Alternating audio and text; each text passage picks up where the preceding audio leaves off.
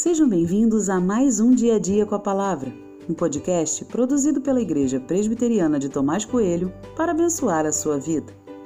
O título de hoje é Uma Nova Perspectiva sobre a Velhice. E tem por base o texto de Josué 14, 11, que diz: Estou tão forte hoje como no dia em que Moisés me enviou.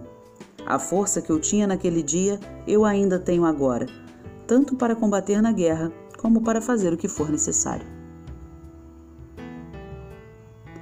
O que geralmente se ouve falar da velhice é que ela é difícil, chata e sofrida. As pessoas lutam para não envelhecer, mesmo que apenas na aparência.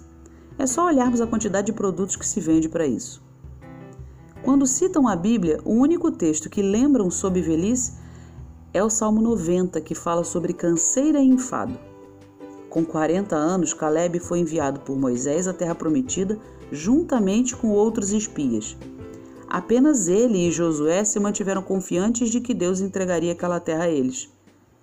Caleb agora estava com 85 anos e veja sua descrição.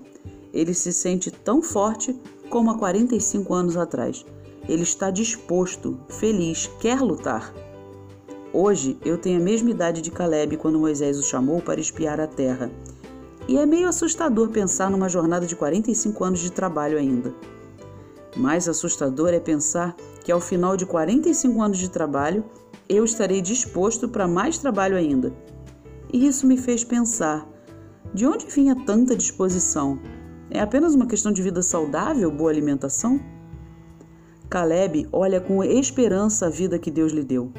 Ele não se entrega, é forte não apenas nos braços, mas na mente e no coração.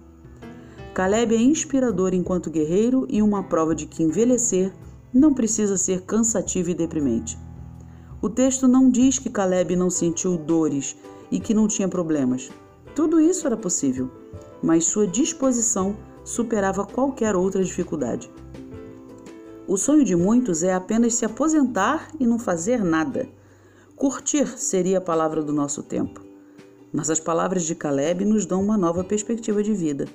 E você, já pensou sobre isso?